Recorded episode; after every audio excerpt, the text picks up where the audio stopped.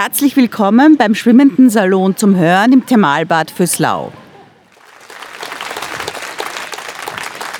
Wir sind alle mit einer großen Erleichterung heute zu unseren Wetter-Apps geschritten, muss man sagen. Und vielen Dank, dass Sie trotz der, ich sage das Wort herbstlich nicht, das muss man fünf Schilling zahlen, ja, aber trotz der fortgeschrittenen äh, Sommerperiode, dass Sie hier sitzen mit, äh, trotz, äh, mit, mit Freude und Enthusiasmus.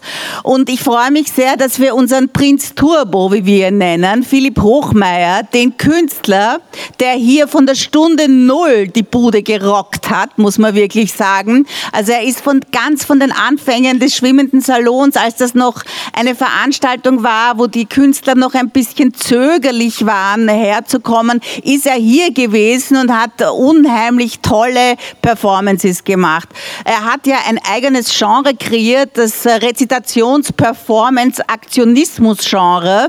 Und ich kann nur hoffen, dass er nicht diesen heurig, in diesem heurigen heurigen Stück, wie er selber sagt, nein, äh, in diesem heurigen Stück Jedermann spielen wird äh, nächstes Jahr, sondern dass er hier bei uns bleibt in Füßlau, weil äh, Füßlau hat ja schon Harald Schmidt gesagt, äh, Salzburg ist Bad Füßlau für Arme. Ja? Also das ist quasi unsere unser Anspruch an dieses Festival und ich hoffe, Sie begleiten uns damit.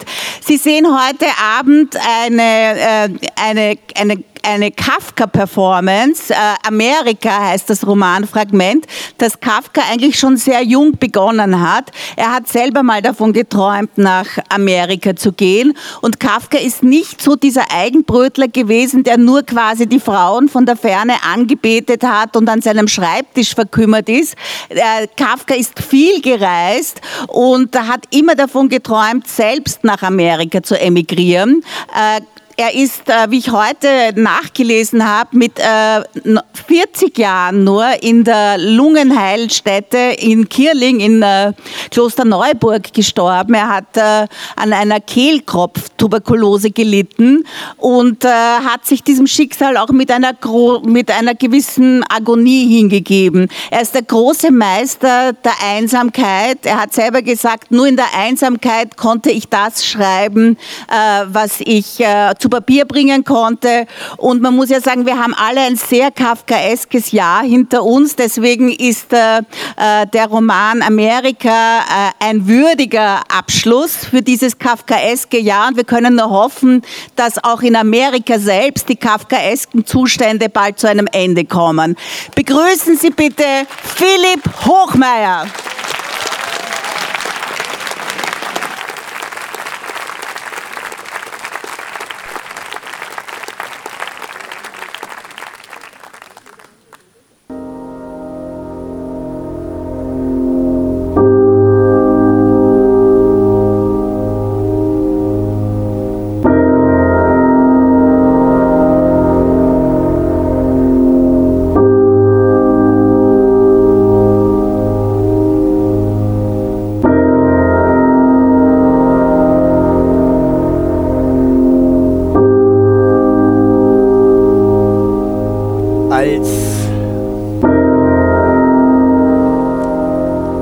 Als als der 17-jährige Karl Rossmann. Karl Rossmann. Karl Rossmann als der 17-jährige Karl Rossmann, der von seinen armen Eltern nach Amerika geschickt worden war, weil ein Dienstmädchen verführt und ein Kind von ihr bekommen hatte, im schon langsam gewordenen Schiff, in dem schon langsam gewordenen Schiff. In den Hafen von New York einfuhr erblickte er die schon längst beobachtete Statue der Freiheitsgöttin in einem plötzlich stärker gewordenen Sonnenlicht. mit einem plötzlich stärker gewordenen Sonnenlicht.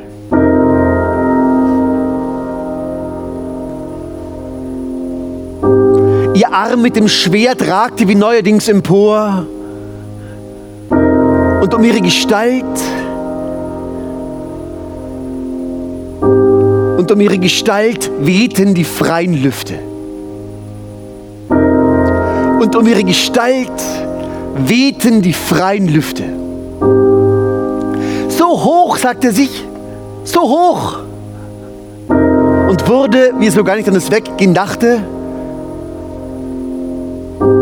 von der immer mehr anschwellenden Menge der Gepäckträger, die in ihm vorübergingen, allmählich bis ans Bordgeländer geschoben.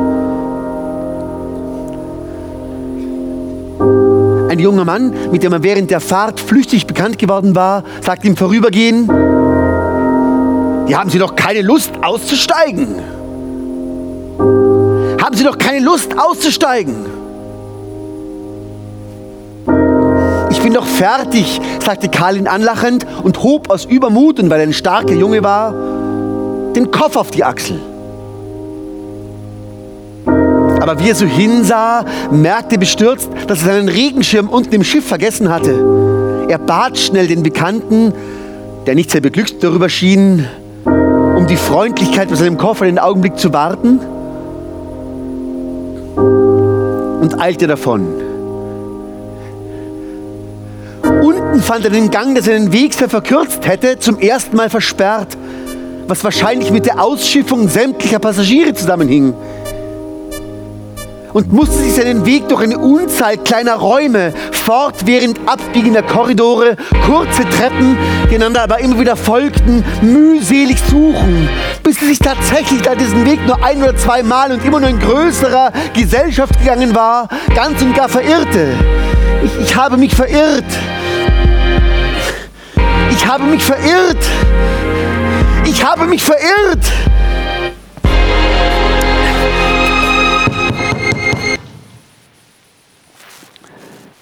In seiner Ratlosigkeit und da keinen Menschen traf, fing er ohne zu überlegen an eine beliebige kleine Tür zu schlagen an.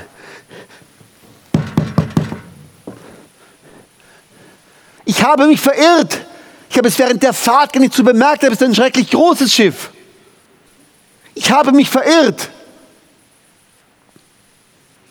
Es ist ja offen, kam es von ihnen. Warum schlagen Sie so verrückt auf die Tür? Durch irgendeine Oberlichtluke fiel ein trübes, im Schiff längst abgebrauchtes Licht in die klägliche Kabine, in welcher ein Bett, ein Schrank, ein Sessel und ein riesiger Mann knapp nebeneinander wie eingelagert standen. Ich habe mich verirrt, ich habe es während der Fahrt gar nicht so bemerkt, aber es ist ein schrecklich großes Schiff. Kommen Sie doch herein, legen Sie sich aufs Bett, haben Sie mehr Platz. Kommen Sie doch herein. Legen Sie sich aufs Bett, haben Sie mehr Platz. Karl kroch so gut es ging hinein. Um Gottes Willen, ich habe ganz meinen Koffer vergessen. Wo ist er denn? Oben auf dem Deck. Ich hatte meinen Regenschirm unten, wollte aber den Koffer nicht und jetzt, jetzt, jetzt habe ich mich auch noch verirrt. Sie sind allein ohne Begleitung? Ja, allein. Ich sollte mich vielleicht an diesen Mann halten, ging es Karl durch den Kopf. Wo finde ich gleich einen besseren Freund?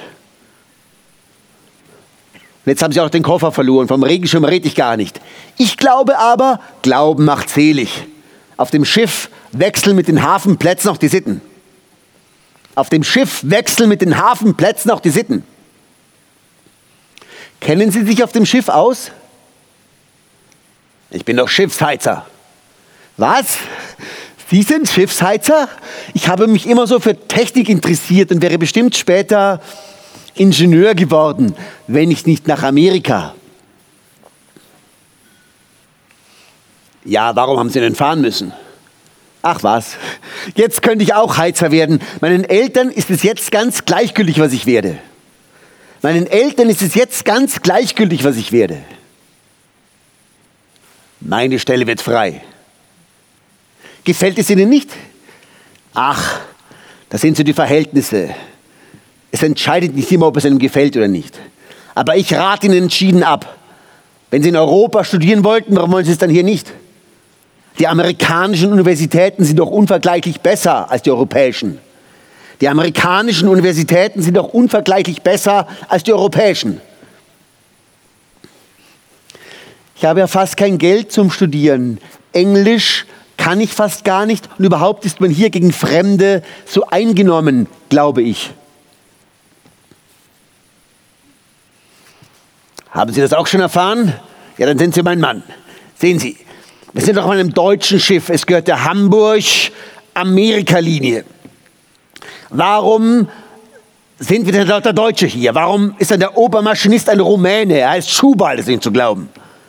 Ich habe schon auf so vielen Schiffen gedient. Und er nannte 20 Namen hintereinander, sei es ein Wort. Karl wurde ganz wirr. War ein Arbeiter nach dem Geschmack meiner Kapitäne und hier auf diesem Kasten, hier tauge ich nichts.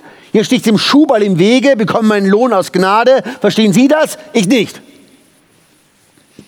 Verstehen Sie das? Ich nicht.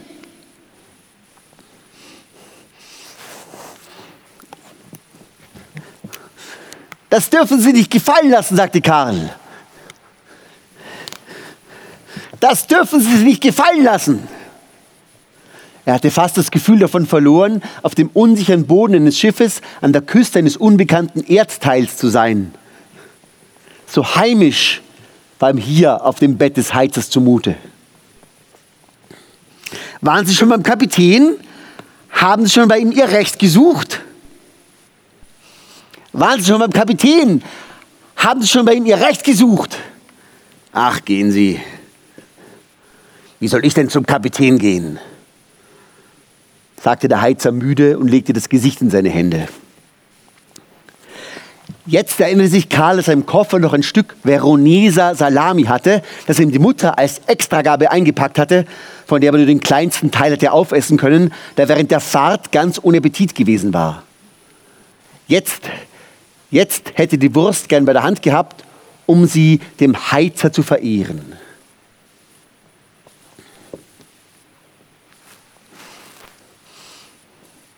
In dem Augenblick ertönten draußen in weiter Ferne, in die bisherige vollkommene Ruhe hinein, kleine kurze Schläge wie von Kinderfüßen.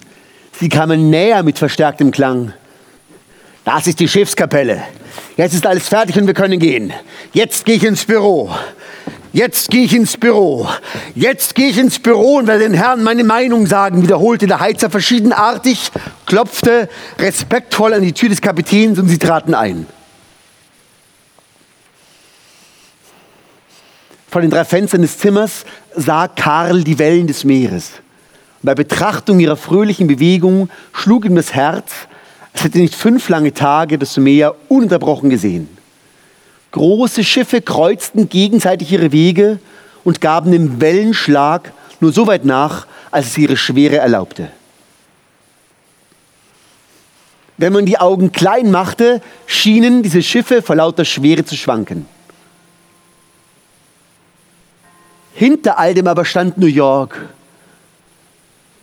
und sah Karl mit hunderttausend Fenstern seiner Wolkenkratzer an. Ja, in dem Zimmer wusste man, wo man war. Der Heizer? Ich möchte den Herrn Oberkassier reden. Ein Schiffsoffizier? Stellen Sie sich sofort das im Zimmer. Da konnte Karl nicht untätig bleiben. Ich erlaube mir zu sagen, dass meiner Meinung nach dem Herrn Heizer Unrecht geschehen ist. Es ist ein gewisser Schoball, der ihm aufsitzt. Er selbst hat schon auf vielen Schiffen, die ihn alle nennen kann, zur größten Zufriedenheit gedient. Es kann daher nur Verleumdung sein, die ihn in seinem Vorwärtskommen hindert und ihn um seine Anerkennung bringt, die ihm sonst ganz bestimmt nicht fehlen würde. Also ich habe nur das Allgemeine in dieser Sache gesagt, das Allgemeine in dieser Sache gesagt, seine besonderen Beschwerden wird Ihnen jetzt selber vorbringen. Seine besonderen Beschwerden wird Ihnen jetzt selber vorbringen. Wenn mich doch meine Eltern sehen könnten, wie ich in einem fremden Land vor angesehenen Persönlichkeiten das Gute verfocht. Der Heizer begann also seine Erklärungen.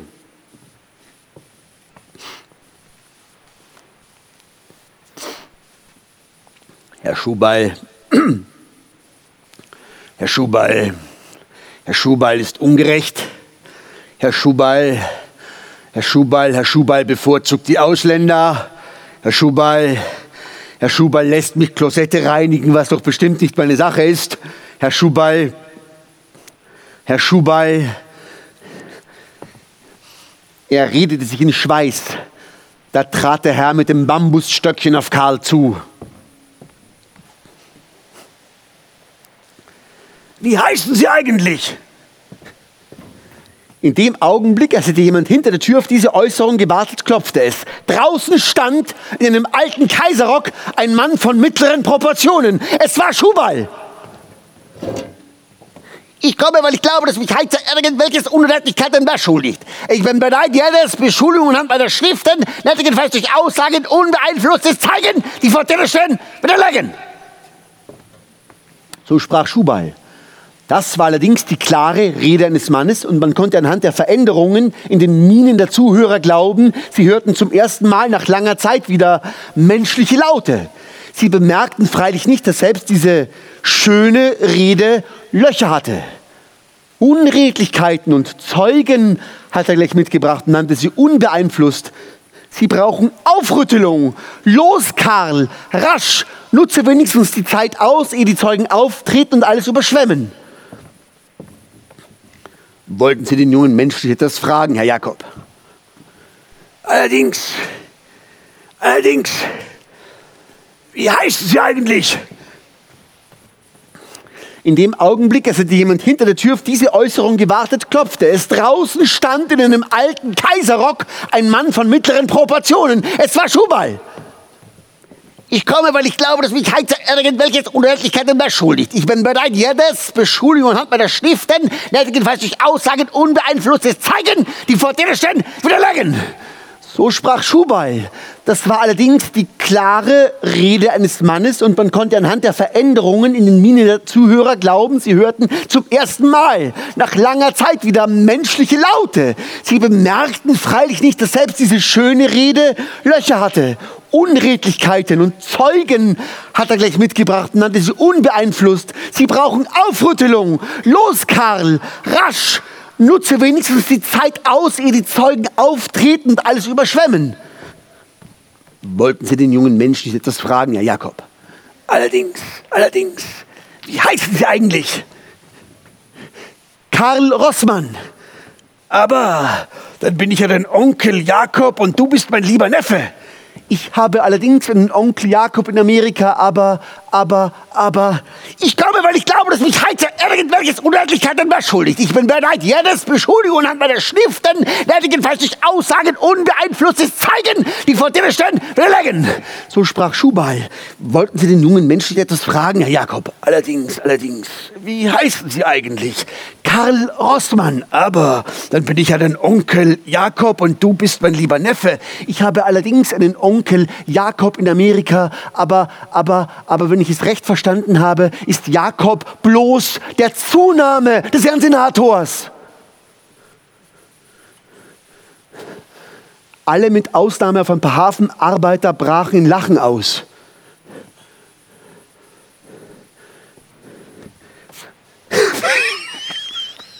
Begreifen Sie doch, junger Mann, Ihr Glück! Es ist der Staatsrat, Edward Jakob. Es erwartet Sie nun eine glänzende Laufbahn.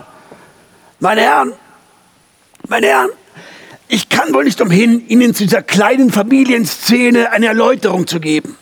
Mein lieber Neffe ist von seinen armen Eltern, sagen wir das Wort, das die Sache auch wirklich bezeichnet, einfach beiseite geschafft worden, wie man eine Katze vor die Tür wirft, wenn sie ärgert. Er wurde nämlich von einem Dienstmädchen, Johanna Brummer, Johanna Brummer, einer etwa 35-jährigen Person verführt. Und hat diese Brummer von einem Neffen ein Kind bekommen, einen gesunden Jungen, welcher in der Taufe den Namen Jakob erhielt. Zweifellos in Erinnerung an meine Wenigkeit. Und da die Eltern zur Vermeidung der Alimentenzahlung oder sonstigen bis an sie selbst heranreichenden Skandals meinen lieben Neffen nach Amerika haben transportieren lassen, mit unverantwortlich ungenügender Ausrüstung, wie man sieht, so wäre der Junge wohl schon bald im Hafen von New York verkommen. Wenn nicht jenes Dienstmädchen in einem an mich gerichteten Brief mir die ganze Geschichte samt Personenbeschreibung und glücklicherweise auch Namensnennung des Schiffes mitgeteilt hätte. Ich könnte, wenn ich wollte, einige Stellen jenes Briefes hier vorlesen, aber ich möchte nicht möglicherweise noch bestehende Gefühle meines Neffen verletzen, der den Brief, wenn er mag, in der Stille seines ihn schon erwartenden Zimmers lesen kann.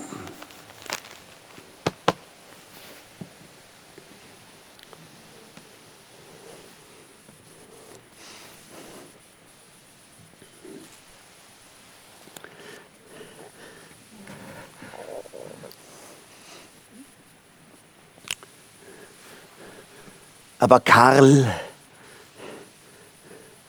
hatte gar keine Gefühle für jenes Mädchen. Im Gedränge einer immer mehr zurückgestoßenen Vergangenheit saß sie in ihrer Küche neben dem Küchenschrank. Sie sah ihn an, wenn er hin und wieder kam, um ein Glas zum Wassertrinken für den Vater zu holen oder einen Auftrag der Mutter auszurichten. Manchmal schrieb sie einen Brief und holte sich die Eingebungen von Karls Gesicht.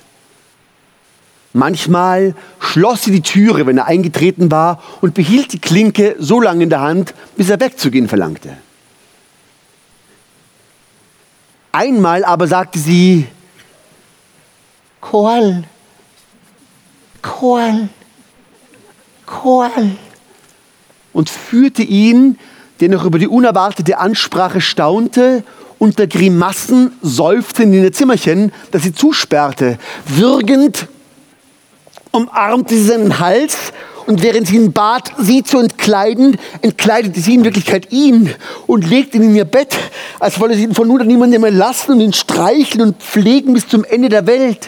Koal, oh du mein Koal, rief sie, als sähe sie ihn und bestätigte sich seinen Besitz, während er nicht das Geringste sah und sich unbehaglich in dem vielen warmen Bettzeug fühlte. Dann legte sie sich zu ihm, stieß einige Male den nackten Bauch gegen ihn. Ah! Ah! Ihm war, als sei sie ein Teil seiner selbst. Vielleicht aus diesem Grunde hatte ihn eine entsetzliche Hilfsbedürftigkeit begriffen. Weinend kam er nach vielen Wiedersehenswünschen ihrerseits in sein Bett. Das war alles gewesen. Das war alles gewesen. Und doch wusste es der Onkel daraus eine große Geschichte zu machen. Und doch wusste es der Onkel daraus eine große Geschichte zu machen. Und jetzt möchte ich von dir offen hören, ob ich dein Onkel bin oder nicht. Und jetzt möchte ich von dir offen hören, ob ich dein Onkel bin oder nicht. Du bist mein Onkel. Ich bin sehr froh, dass ich dich getroffen habe. Nur meinen, nur meinen Koffer fürchte. Und damit erinnerte sich Karl an alles, was geschehen war. Was wird jetzt mit dem Heizer geschehen? Was wird jetzt mit dem Heizer geschehen? Dem Heizer wird geschehen, was er verdient. Der Heizer schien aber nichts mehr für sich zu hoffen. Er sah zu Karl hinunter, als er dieses sein Herz dem er stumm seinen Jammer klage. Warum sagst du denn nichts? Dir ist doch Unrecht geschehen wie keinem auf dem Schiff, das weiß ich genau. Aber du musst dich zur Wehr setzen, Ja und Nein sagen, sonst haben doch die Leute keine Ahnung von der Wahrheit. Du musst mir versprechen, dass du... Und nun weinte Karl, während er die Hand des Heizers küsste er nahm die rissige, fast leblose Hand wie einen Schatz, auf den man verzichten muss. Da war aber auch schon der Onkel Senator an seiner Seite. Der Heizer scheint dich bezaubert zu haben. Du hast dich verlassen gefühlt, dass du ihn getroffen, jetzt bist du ihm dankbar. Treibe das aber schon mir zuliebe nicht zu weit und lerne deine Stellung begreifen.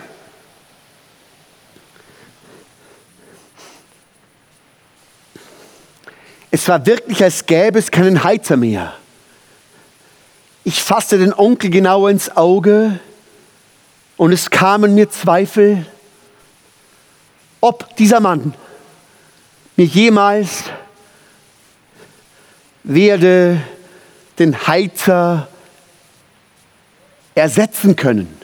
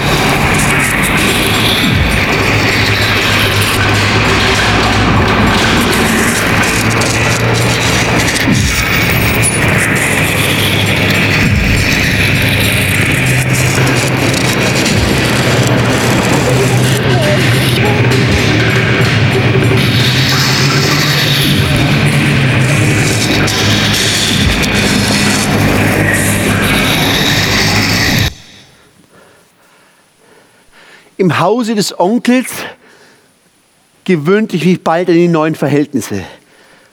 Der Onkel kam mir auch in jeder Kleinigkeit freundlich entgegen und niemals musste ich mich erste schlechte Erfahrungen belehren lassen, wie dies meist das erste Leben im Ausland so verbittert. Mein Zimmer lag im sechsten Stockwerk eines Hauses, in welchem sich in der Tiefe noch drei unterirdische anschlossen und vom Geschäftsbetrieb des Onkels eingenommen wurden. Wo hätte ich wohl wohnen müssen, wenn ich als armer Einwanderer an Land gestiegen wäre? Ja, vielleicht hätte man mich gar nicht erst in die Vereinigten Staaten einreisen lassen und mich nach Hause geschickt, ohne sich weiter darum zu kümmern, dass ich keine Heimat mehr hatte. Dass ich keine Heimat mehr hatte. Hello? Hello? Hello, my name Carl. Carl.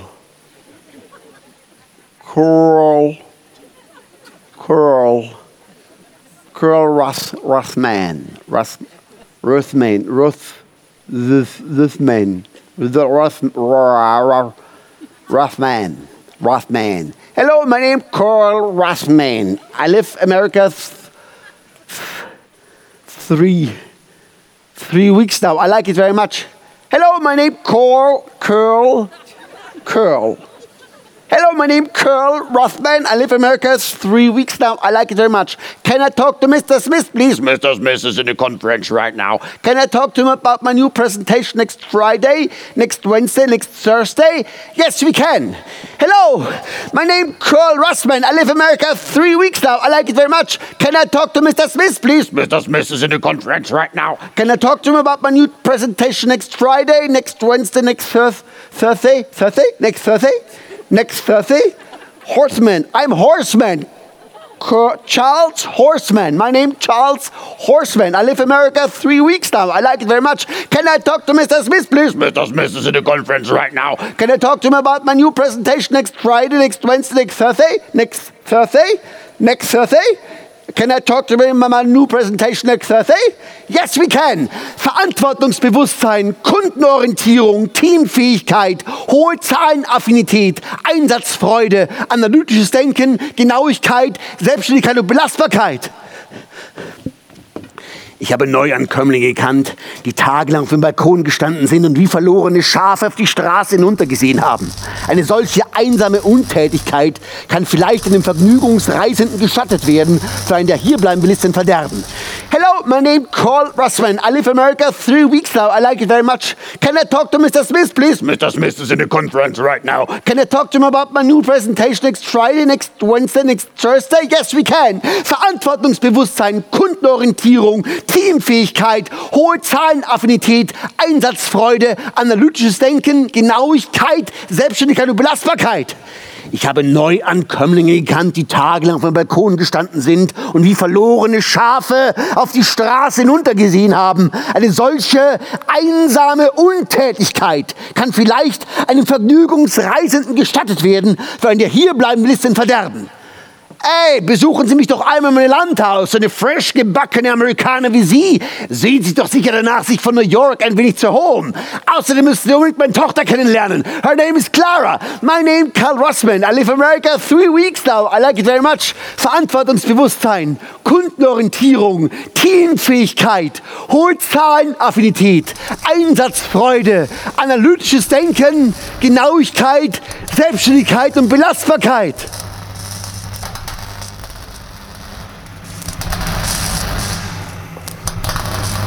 An einem Nachmittag wurde ich in das Büro des Onkels beordert. Herr Polunder, sagte der Onkel. Er war in der Abenddämmerung des Zimmers kaum zu erkennen.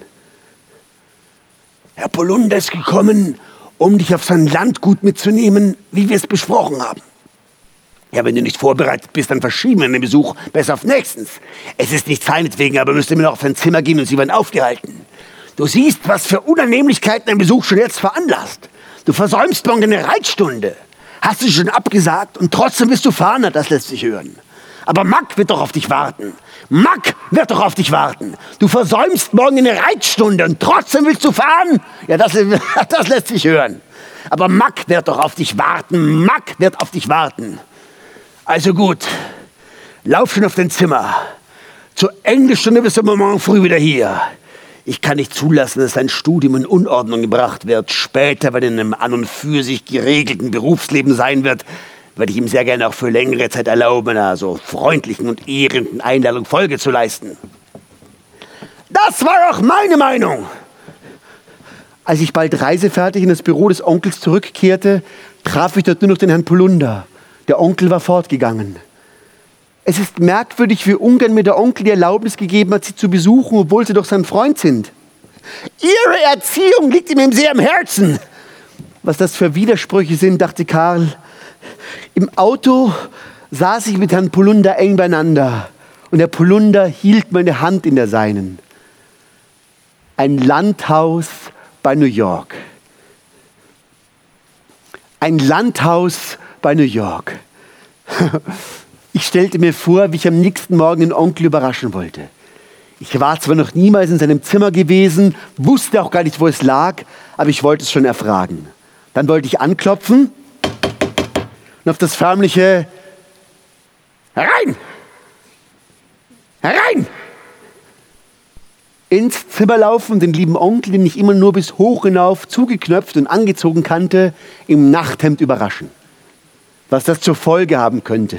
Vielleicht würden wir zum ersten Mal gemeinsam frühstücken. Der Onkel auf dem Bett, ich auf dem Stuhl, das Frühstück zwischen uns. Vielleicht würden wir infolge dieser Art Frühstück auch offener miteinander reden können. Vielleicht würde dieser unglückliche Besuch bei Herrn Polunder der Wendepunkt zum Besseren im Verhältnis zum Onkel. Ja, vielleicht, vielleicht hatte der Onkel heute Abend in seinem Schlafzimmer ähnliche Gedanken. In dem Augenblick reichte mir Polunder einen Brief.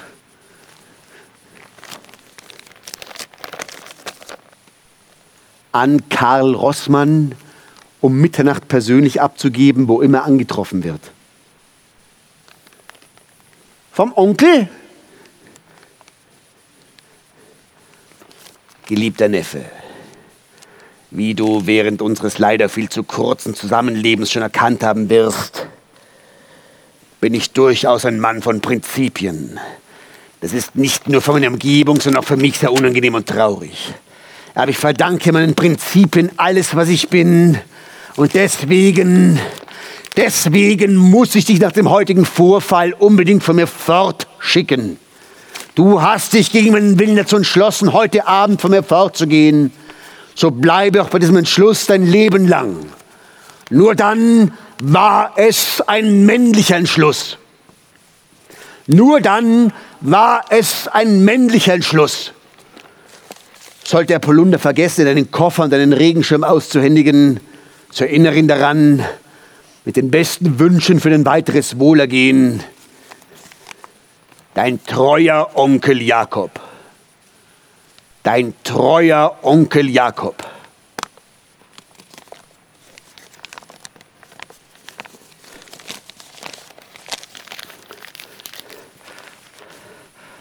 Haben, haben Sie mir den Koffer und, und den Regenschirm? Alles hier! Die Sache hat eine gewisse Schobal gebracht. Er behauptet, sie auf das Schiff gefunden zu haben. Eines müssten Sie mir noch erklären, Keine Wort weiter. Sie machen mir nicht wenig Scherereien. sagte Polunder, ließ den Wagen halten und stieß mich hinaus.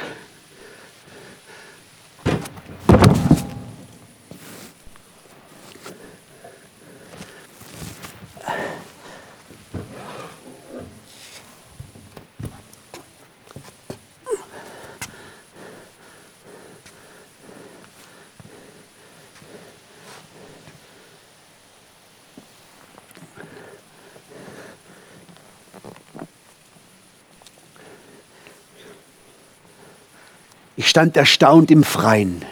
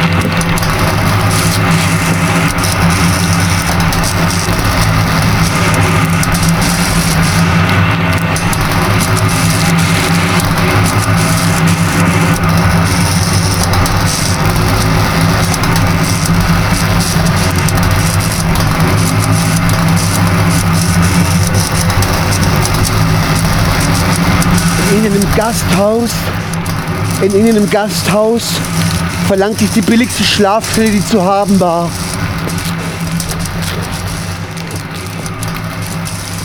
Das Zimmer hatte zwei Betten, die aber beide schon belegt waren.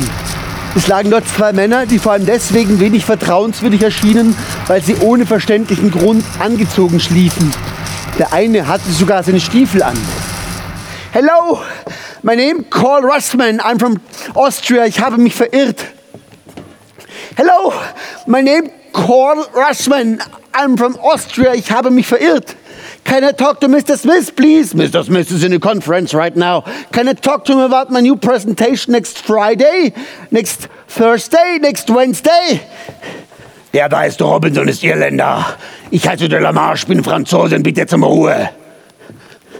Hello, my name Carl Russman. I'm from Austria. Ich ha- habe mich verirrt. Can I talk to Mr. Smith, please? Mr. Smith is in a conference right now. Can I talk to him about my new presentation next Friday, next Wednesday, next Thursday? Der da ist Robinson, ist Irländer. Ich heiße de la Marche, bin Franzosin, bitte zum Ruhe. Hello, Ruhe!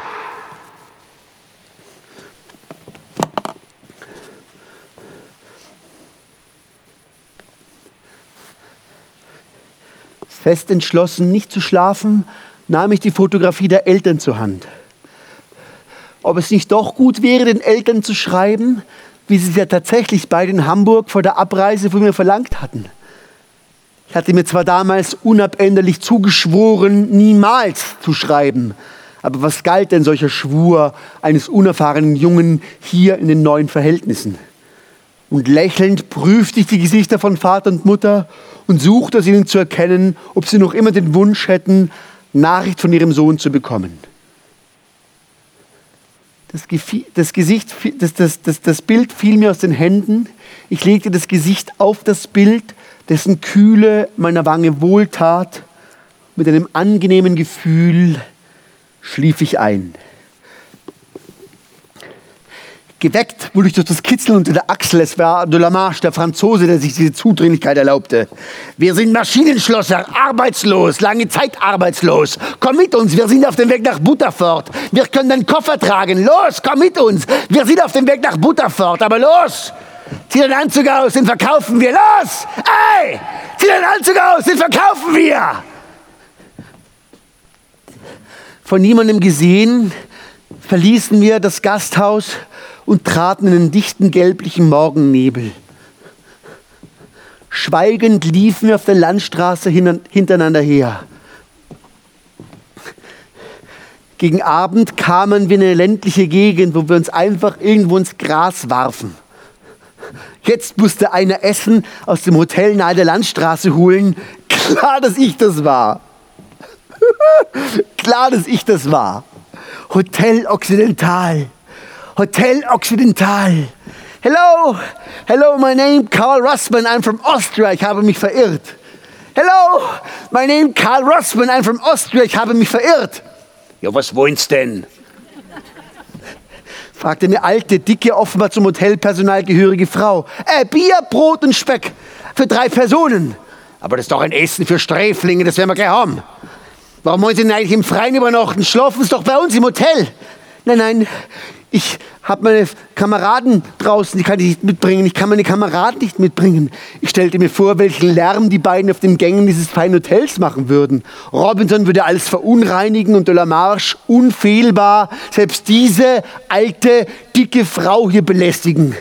Nein, meine Kameraden, ich kann meine Kameraden nicht mitbringen. Lassen Sie Ihre Kameraden draußen und kommen allein. Nein, nein, ich muss bei meinen Kameraden bleiben. Lassen Sie Ihre Kameraden draußen, kommen Sie allein. Nein, nein, ich muss bei meinen Kameraden bleiben. Wissen Sie, ich kann meine Kameraden nicht mitbringen. Die Kameraden fand ich schon in tiefem Schlaf. Gerade wollte ich das Mitgebrachte appetitlich ausbreiten, als ich den Koffer, den ich abgesperrt zurückgelassen hatte, vollständig geöffnet sah, während der halbe Inhalt im Gras verstreut lag. Ihr schlaft und inzwischen waren Diebe hier. Ihr schlaft und inzwischen waren Diebe hier. Wir hatten Hunger. Da haben ihr Schloss so lange gekitzelt, bis es sich aufgemacht hat. Ich kann die Fotografie nicht finden. Was für eine Fotografie? Die Fotografie meiner Eltern. Es war das Wichtigste, was ich bei mir hatte. Wir haben keine Fotografie gesehen. Robinson, hast du Fotografie gesehen? Wahrscheinlich haben Sie die Fotografie genommen, zerrissen, in Stücken weggeworfen. Hören Sie, ich werde nicht weiter bei Ihnen bleiben, ich werde im Hotel übernachten. Aber sollte einer von Ihnen die Fotografie noch haben und mir ins Hotel bringen wollen, er bekommt den Koffer und ich schwöre, es wird nicht angezeigt.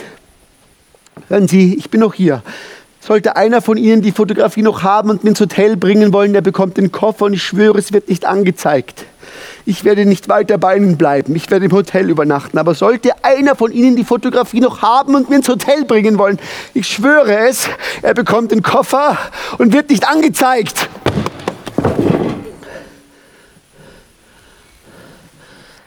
Dies ist aber schön, dass Sie nun doch kommen sind, begrüßte mich die Frau Oberköchin.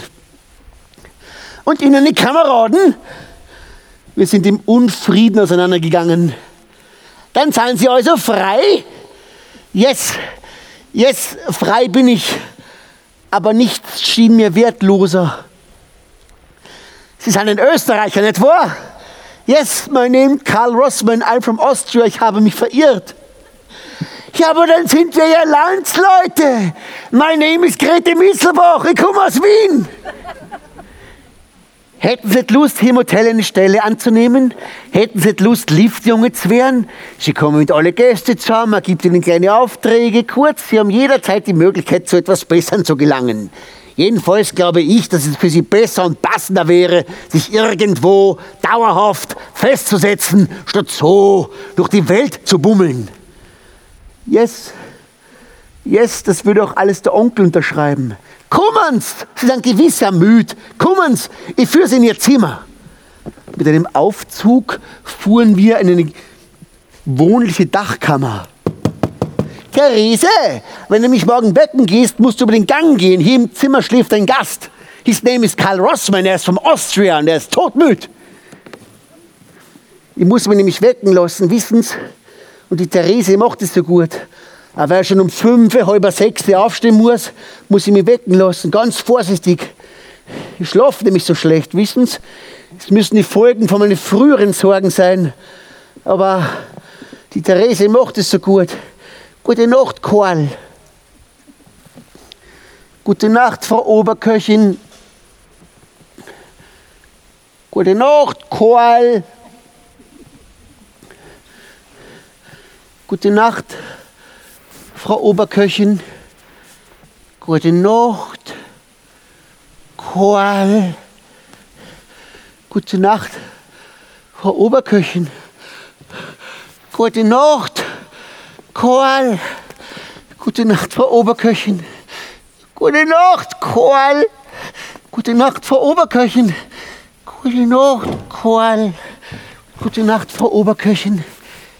Gute Nacht, Koal.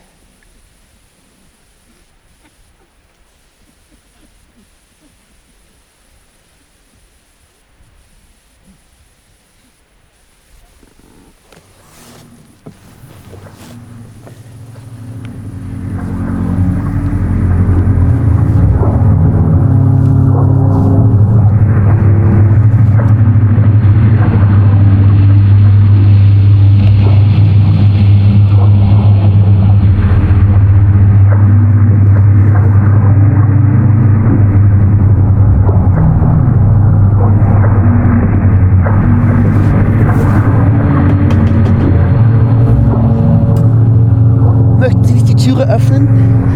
Der Steckt auf Ihrer Seite. Sie brauchen sich nicht extra anzuziehen. Machen Sie auf und legen sich ins Bett. Ich werde einen Augenblick warten. Verraten Sie mich bitte nicht. Möchten Sie die Türe öffnen? Der Schlüssel steckt auf Ihrer Seite.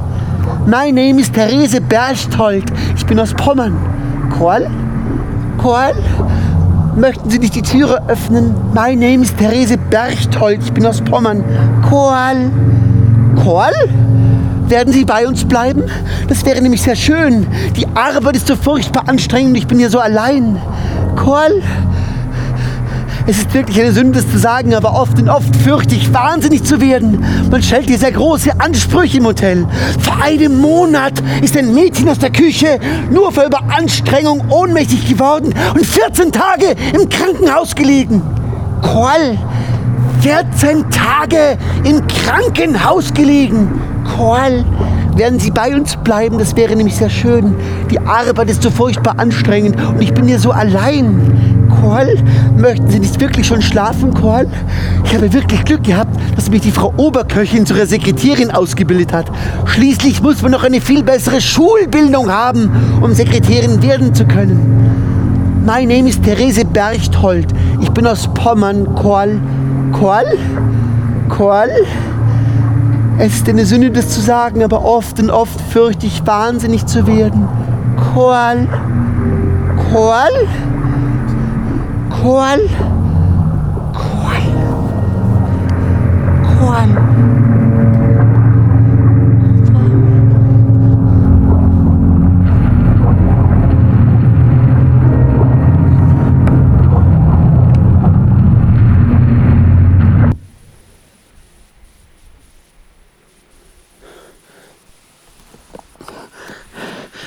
Gleich am nächsten Morgen verlangte ich meinen Dienst anzutreten. Immer wieder schien es mir, es könne mit, mit mir, es könne mit mir, wenn ich nicht fleißig wäre, so weit kommen wie mit Robinson und de la Marche. Beim Hotelschneider wurde mir die Liftjungen-Uniform anprobiert, die äußerlich sehr prächtig mit Goldknöpfen und Goldschnüren ausgestattet war, bei deren Anprobieren es mich aber doch ein wenig schauderte. Denn gerade unter den Achseln war das Röckchen kalt, nass und feucht von den Liftjungen, die es vor mir getragen hatten. Das Messing meines Aufzugs war am besten geputzt. Keiner der 30 anderen Aufzüge konnte sich darin vergleichen. Aber immer wieder schien es mir, dass die anderen in ihrem Leben einen Vorsprung vor mir hatten, den ich nur durch fleißigere Arbeit und ein wenig Verzichtsleistungen ausgleichen könne. Das Messing meines Aufzugs war am besten geputzt. Keiner der 30 anderen Aufzüge konnte sich darin vergleichen. Verantwortungsbewusstsein, Kundenorientierung, Teamfähigkeit, hohe Zahlenaffinität, hohe Zahlenaffinität, Einsatzbereitschaft, Teamfähigkeit, hohe Zahlenaffinität, Verantwortungsbewusstsein, Kundenorientierung, Teamfähigkeit, hohe Zahlenaffinität, Einsatzfreude, analytisches Denken, Genauigkeit, Selbstständigkeit und Belastbarkeit. Ich habe Neuankömmlinge gekannt, die tagelang auf ihrem Balkon gestanden sind und wie verlorene Schafe auf die Straße hinuntergesehen haben. Eine solche einsame Untätigkeit kann vielleicht einem Vergnügungsreisenden gestattet werden. Für einen, der hierbleiben will, ist ein Verderben. Hello, My name Carl Rossman, I'm from Austria. Ich habe mich verirrt. Das Messing meines Aufzugs war am besten geputzt. Keiner der 30 anderen Aufzüge konnte sich darin vergleichen.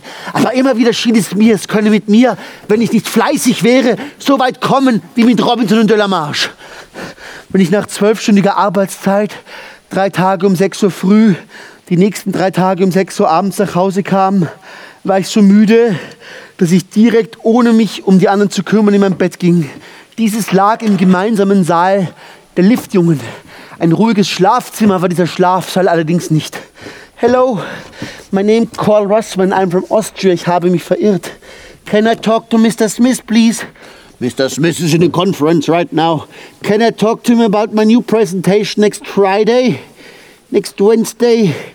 Next Thursday? Das Messing meines Aufzugs war am besten geputzt. Keiner der 30 anderen Aufzüge konnte sich darin vergleichen. Aber immer wieder schien es mir, es könne mit mir, wenn ich nicht fleißig wäre, so weit kommen wie mit Robinson, Robinson, Robinson und Delamarche. Rossmann. Rossmann. Rossmann. Rossmannchen. Hallo, Rossmann. Rossmann! Robinson? Rossmann. Robinson, was machen Sie hier? Wenn man Sie erwischt, werden Sie bestraft und ich verliere meinen Posten. Wollen Sie das? Rossmannchen, Rossmann. Sie sind ja total betrunken, Robinson! Was hat der Mensch sonst auf der Welt? Rossmann, wir wohnen jetzt mit Brunelda zusammen, einer ganz wunderbaren Sängerin. Wie gehen Sie, Robinson, wenn man Sie erwischt, werden Sie bestraft und ich verliere meinen Posten. Wollen Sie das? Brunelda ist eine wunderbare Sängerin. Gut, Rossmann, du hast ja so eine schöne Position, so ein feines Leben, Rossmann. Hast du ein bisschen Geld für mich, Rossmann? Bitte gehen Sie, Robinson. Wenn man Sie erwischt, werden Sie bestraft und ich verliere meinen Posten. Wollen Sie das? Bitte Oh, gehen Sie. Ich darf Sie nicht durch den. Gang führen. Gehen Sie, Robinson! Ach, Rossmann, mir ist schlecht. Rossmann, mir ist so schlecht, Rossmann.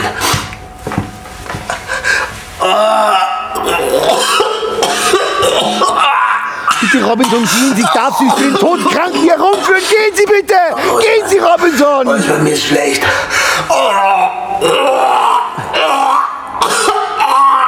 Also gut, Rossmann, hilf mir, Rossmann, bitte, du musst mir helfen. also gut. Ich werde Sie jetzt Rossmann. in mein Zimmer führen, aber Sie müssen ganz leise sein. Danke, Rossmann. Du bist so wunderbar, Rossmann. Danke, du bist ein guter Freund, Rossmann. Danke, Rossmann. Danke, danke, Rossmann. Danke. Kaum spürte Robinson das Bett unter sich, ein Bein baumelte noch heraus, als er sofort einschlief.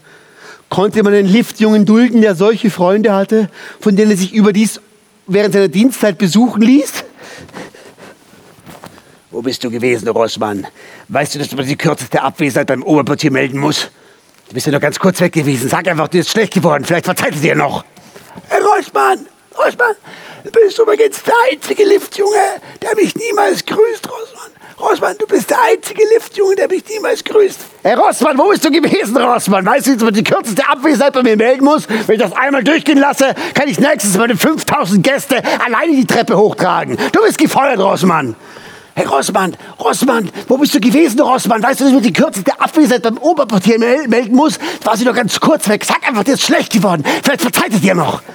Herr Rossmann, Rossmann, du bist übrigens der einzige Liftjunge, der mich niemals grüßt, Rossmann. Du bist der einzige Liftjunge, der mich niemals grüßt. Hey Rossmann, vielleicht ist dir schlecht geworden. Ja, ja, deine erfundenen Ausreden kannst du für dich behalten. Du bist gefeuert, Rossmann. Ah, Frau Oberköchin, Sie kommen selbst in diese Angelegenheit. Sie dürften sich Ihrem Schützling, dem Karl Rossmann, schwer getäuscht haben. Er dürfte Ihr Vertrauen aufs Größte missbraucht haben, dieser Rossmann. Kohl, was ist los, Kohl? Lassen Sie ihn doch los, er ist doch kein Raubmörder. Bist du nicht der, für den ich gehalten habe? Was ist los, Kohl? Red was pur, sag was. Sonst weiß ja nicht, was passiert ist. Kohl, was ist passiert? er sagt nichts. Das Beste, was er tun kann. Rossmann, Rossmann, im Schlaf seiner Liftung ist soeben ein, ein wild, wildfremder, schwer betrunkener Mann gefunden worden. Man hat ihn gewettet, geweckt und wollte ihn wegschaffen, hat der Mann gesagt. Da hat der Mann gesagt, der Mann gesagt, der Schlafsaal gehöre dem Karl Rossmann, dessen Gast er sei. Er müsse hier auf den Rossmann warten, weil ihm dieser Geld versprochen hat. Haben Sie gehört? Der Rossmann hat diesem Mann, der Rossmann dem Mann Geld versprochen. Haben Sie gehört? Geld versprochen. Hey Rossmann, du bist übrigens der einzige Liftjunge, der mich niemals grüßt, Rossmann. Du bist gefeuert, Rossmann. Rossmann, du bist gefeuert. Was sagen Sie da, Rossmann? Los, geh zum Hotel. Schneider gibt dir die Livret ab und verlassen sofort das Hotel. Du bist gefeuert, Rossmann. Rossmann, du bist gefeuert. Kohl, was ist los, Kohl? Sag, was ist passiert? Red was pur. Im Wasser etwas passiert ist. Sag was, Kohl, was ist passiert? er sagt nicht das Beste, was er tun kann. Rossmann, du Arschloch, du bist übrigens der einzige Liftjunge, der mich niemals grüßt, Rossmann. Rossmann, du bist gefeuert, Rossmann. Rossmann, du bist der einzige Liftjunge, der mich niemals grüßt, Rossmann. Rossmann, los zum Hotelschneider, gib dir die Livret ab und du verlassen sofort das Hotel, du bist gefeuert. Korl, was ist los, Korl? Du bist gefeuert, Korl. Was ist passiert? Rossmann, raus, du bist gefeuert.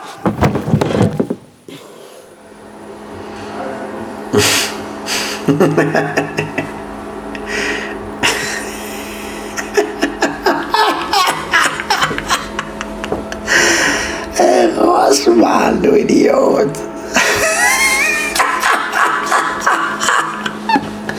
Du bist so ein Idiot, Rossmann. Du bist gefeuert, Rossmann.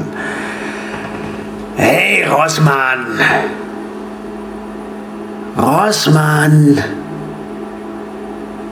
Jetzt komm schon, Rossmann. Rossmann. Ach, Rossmann. Hör zu, wir nehmen jetzt ein Taxi, das du bezahlst und wir fahren zu Brunhilda, okay? Rossmann, du zahlst jetzt ein Taxi und wir fahren zu Brunhilda, okay? Ich will nicht zu Brunelda. Jetzt komm schon, Rossmann. Ich Wir sind doch Freunde. Brunelda.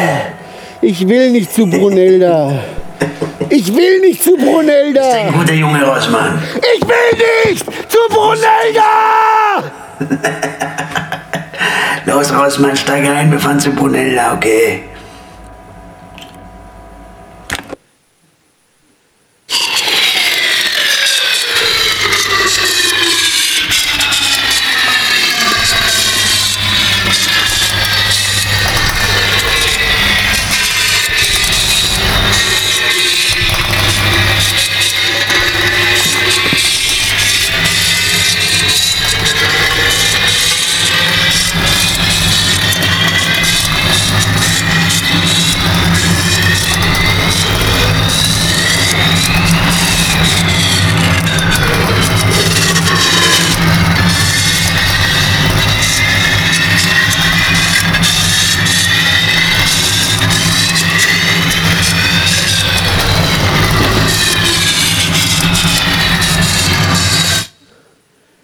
Gut, Rossmann, dass du hier bist.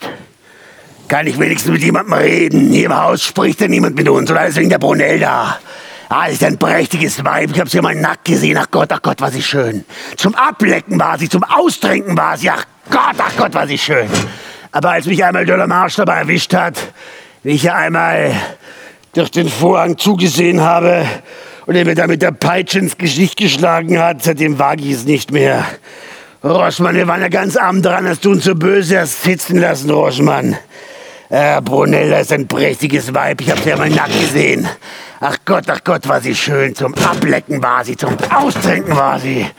Ah, Rossmann, so ein Haushalt ist so viel Arbeit, Rossmann. Jetzt kann ich mich endlich ausruhen, weil du meine Arbeit übernehmen wirst, Rossmann. Los, Rossmann, räum die Scheiße hier weg, aber ganz, ganz leise, Rossmann. Ganz, ganz leise. Brunelda verträgt überhaupt keinen Lärm, Rossmann. Brunelda verträgt überhaupt keinen Lärm. Los, Rossmann, räum die Haare hier weg, hol die Scheiße aus dem Klo, aber ganz, ganz leise, Rossmann. Ganz, ganz leise. Brunelda verträgt überhaupt keinen Lärm, Rossmann. Wir waren ja ganz arm dran, du uns so böse hast sitzen lassen, Rossmann. Aber jetzt kann ich mich endlich ausruhen, weil du meine Arbeit übernehmen wirst. Los, Rossmann. Hol Frühstück aus dem Klo, aber ganz, ganz leise, Rossmann. Ganz, ganz leise! Brunelda lag auf dem roten Kanapee. Ihr Kleid war verzogen, man sah die Beine fast bis zu den Knien. De la Marche öffnete das Kleid, sodass der Hals und der Ansatz der Brüste frei wurde. Marche Brunelda erhob sich ein wenig, um ihrem übermäßig dicken Körper mehr Raum zu verschaffen und umschlang de la Marche, der vorher auf die Knie sank. Ich muss hier raus, ich muss hier raus. Das ist kein Dienst, das ist eine Sklaverei. Ja, wenn immerfort als Hund behandelt wird, glaubt man schließlich, man ist wirklich. Los, Rossmann, renn die Scheiße hier weg, aber ganz, ganz leise, Rossmann, ganz, ganz leise, Rossmann. Brunelda verträgt überhaupt keinen Lärm. Wenn man immerfort als Hund behandelt wird, glaubt man schließlich, man ist wirklich, Rossmann. Wenn man immerfort als Hund behandelt wird, glaubt man schließlich, man ist wirklich. Was für dich gilt, gilt noch lange nicht für mich. Ich muss hier raus. Ich muss hier raus. Ich muss hier raus. In drei Sprüngen lief ich durch das rötlich beleuchtete Zimmer. Aber die Tür war verschlossen und der Schlüssel abgezogen. Blind links ergriff ich zwei Messer und bohrte sie zwischen die Türflügel. Nun zog ich mit aller Kraft. Plötzlich standen die drei im Zimmer. Ich musste ihr Kommen überhört haben. De la Marche fasste mich vorne beim Hemd hob mich vom Boden auf und schleuderte mich gewaltig gegen den Schrank. Ah, ah, ah!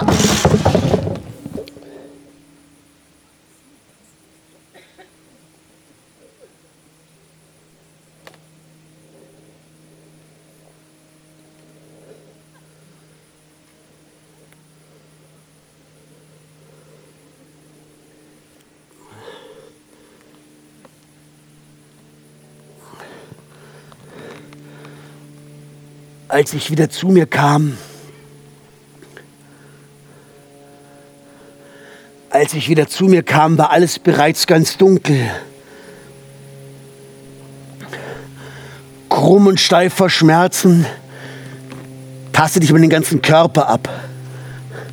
Das Gesicht, der Hals, die Brust unterm Hemd waren feucht wie vom Blut. Langsam kroch ich durch das Dunkel der Wohnung. Ich spürte in mir die Hoffnung, einmal einen Posten zu finden, in dem ich etwas leisten und für meine Leistungen anerkannt werden könnte. Ja, vielleicht war es nicht ausgeschlossen, sich einmal in einem Büro sitzen und ein Weilchen lang sorgenlos aus dem offenen Fenster schauen könnte. Wenn ich einen solchen Posten hätte, würde ich mich mit nichts anderem als mit meinen Büroarbeiten beschäftigen. Wenn es nötig sein sollte, wenn es nötig sein sollte, würde ich dafür sogar die ganze Nacht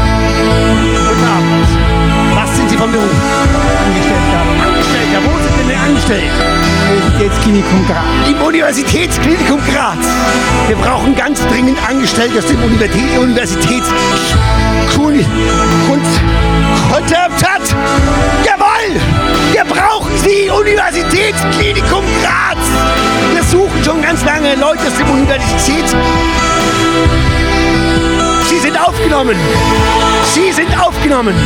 Im Naturtheater von Oklahoma sind Sie aufgenommen als Universitätsklinikum-Spezialist aus Graz. Herzlich willkommen. Applaus! Applaus! Sie sind aufgenommen. Und Sie? Was sind Sie vom? Fotografin. Ja, wunderbar. Man sieht Ihr tolles Gerät. Sie sind aufgenommen. Als Naturtheaterfotografin im Naturtheater von Oklahoma. Herzlich willkommen als Naturtheaterfotografin im Naturtheater von Oklahoma. Sie sind aufgenommen. Applaus! Musik! Musik! Und Sie? Was sind Sie vom Beruf? Was können Sie besonders gut? Was können Sie gut? Was tun Sie gern? Nicht viel. Nicht viel. Dann lassen Sie sich als Engel aufnehmen.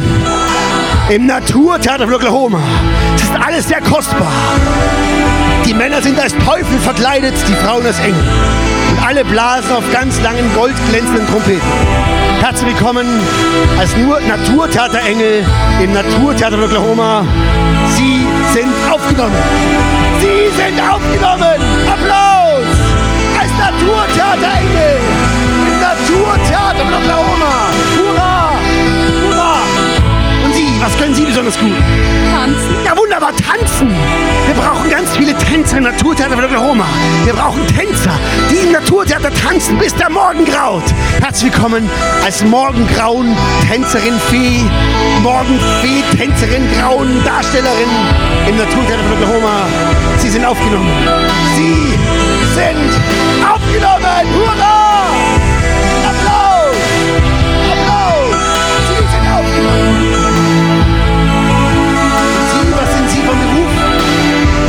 Plakat Ihrer Gesellschaft gelesen und melde mich, wie es dort verlangt wird. Sehr richtig, leider fällt Sie nicht jeder so richtig, aber was sind Sie vom Beruf? Ich dachte immer, ich könnte vielleicht als Ingenieur, aber ich weiß nicht. Na, Ingenieur können Sie vielleicht nicht gleich werden, aber... Was sind Sie vom Beruf? Ich wollte mal Schauspieler, vielleicht als Schauspieler? Ja, kommen Sie mit auf die Bühne, junger Mann! Kommen Sie mit auf die Bühne! Los, junger Mann, kommen Sie mit auf die Bühne! Kommen Sie auf die Bühne! Ihren Ausweis bitte!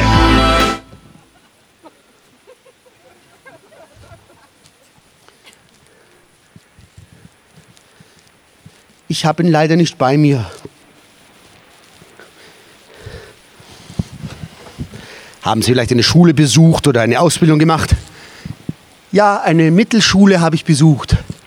Wunderbar, ein gewesener Mittelschüler. Wo war denn das? In Europa. Ja, wunderbar. Ein europäischer Mittelschüler, das ist doch schon mal was. Zu welchem Posten fühlen Sie sich geeignet? Ja, ich wollte immer Ingenieur werden, aber Na, Ingenieur können Sie vielleicht nicht gleich werden, aber würde es Ihnen entsprechen, vielleicht vorerst ein paar niedere technische Arbeiten auszuführen? ja bitte, niedere technische Arbeiten. Das wollte ich immer schon machen. Wunderbar. Dann heiße ich also Sie herzlich willkommen. Und wie heißen Sie? Wie heißen Sie? Also ich, ich heiße Karl hatte Scheu, seinen wirklichen Namen zu nennen und aufschreiben zu lassen. Später, wenn er einen geregelten Beruf haben würde, würde er ihn nennen. Jetzt aber nicht. Darum sagte er Negro. Wie bitte, wie heißen Sie? Negro. Ich heiße Negro.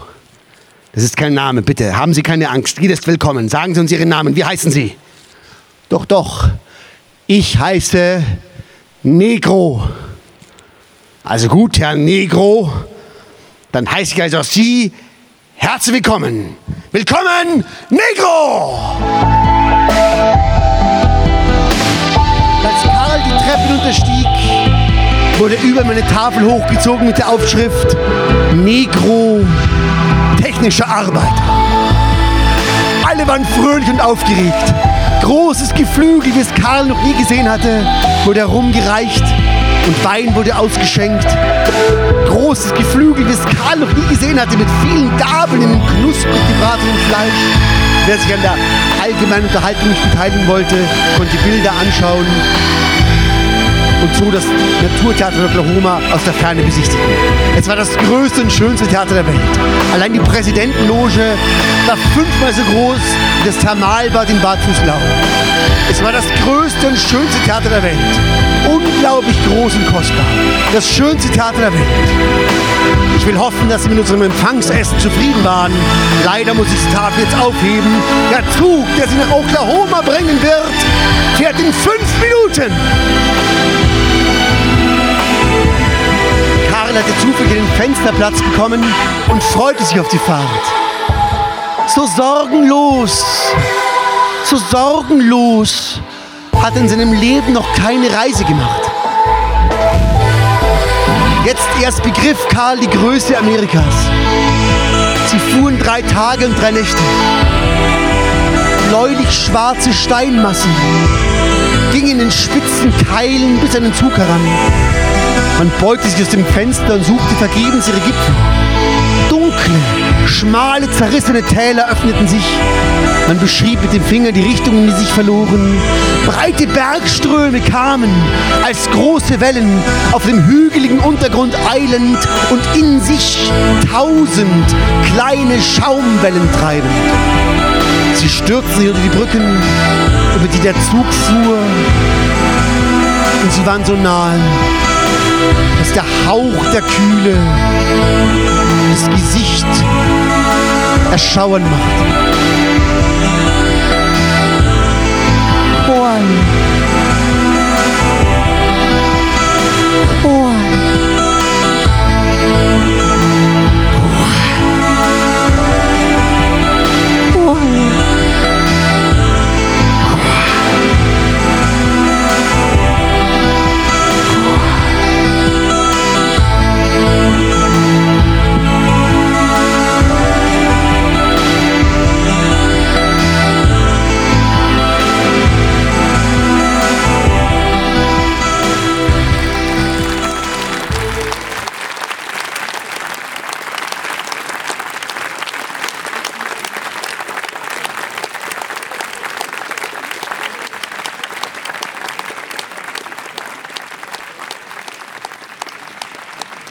War der schwimmende Salon zum Hören aus dem Thermalbad Füßlau.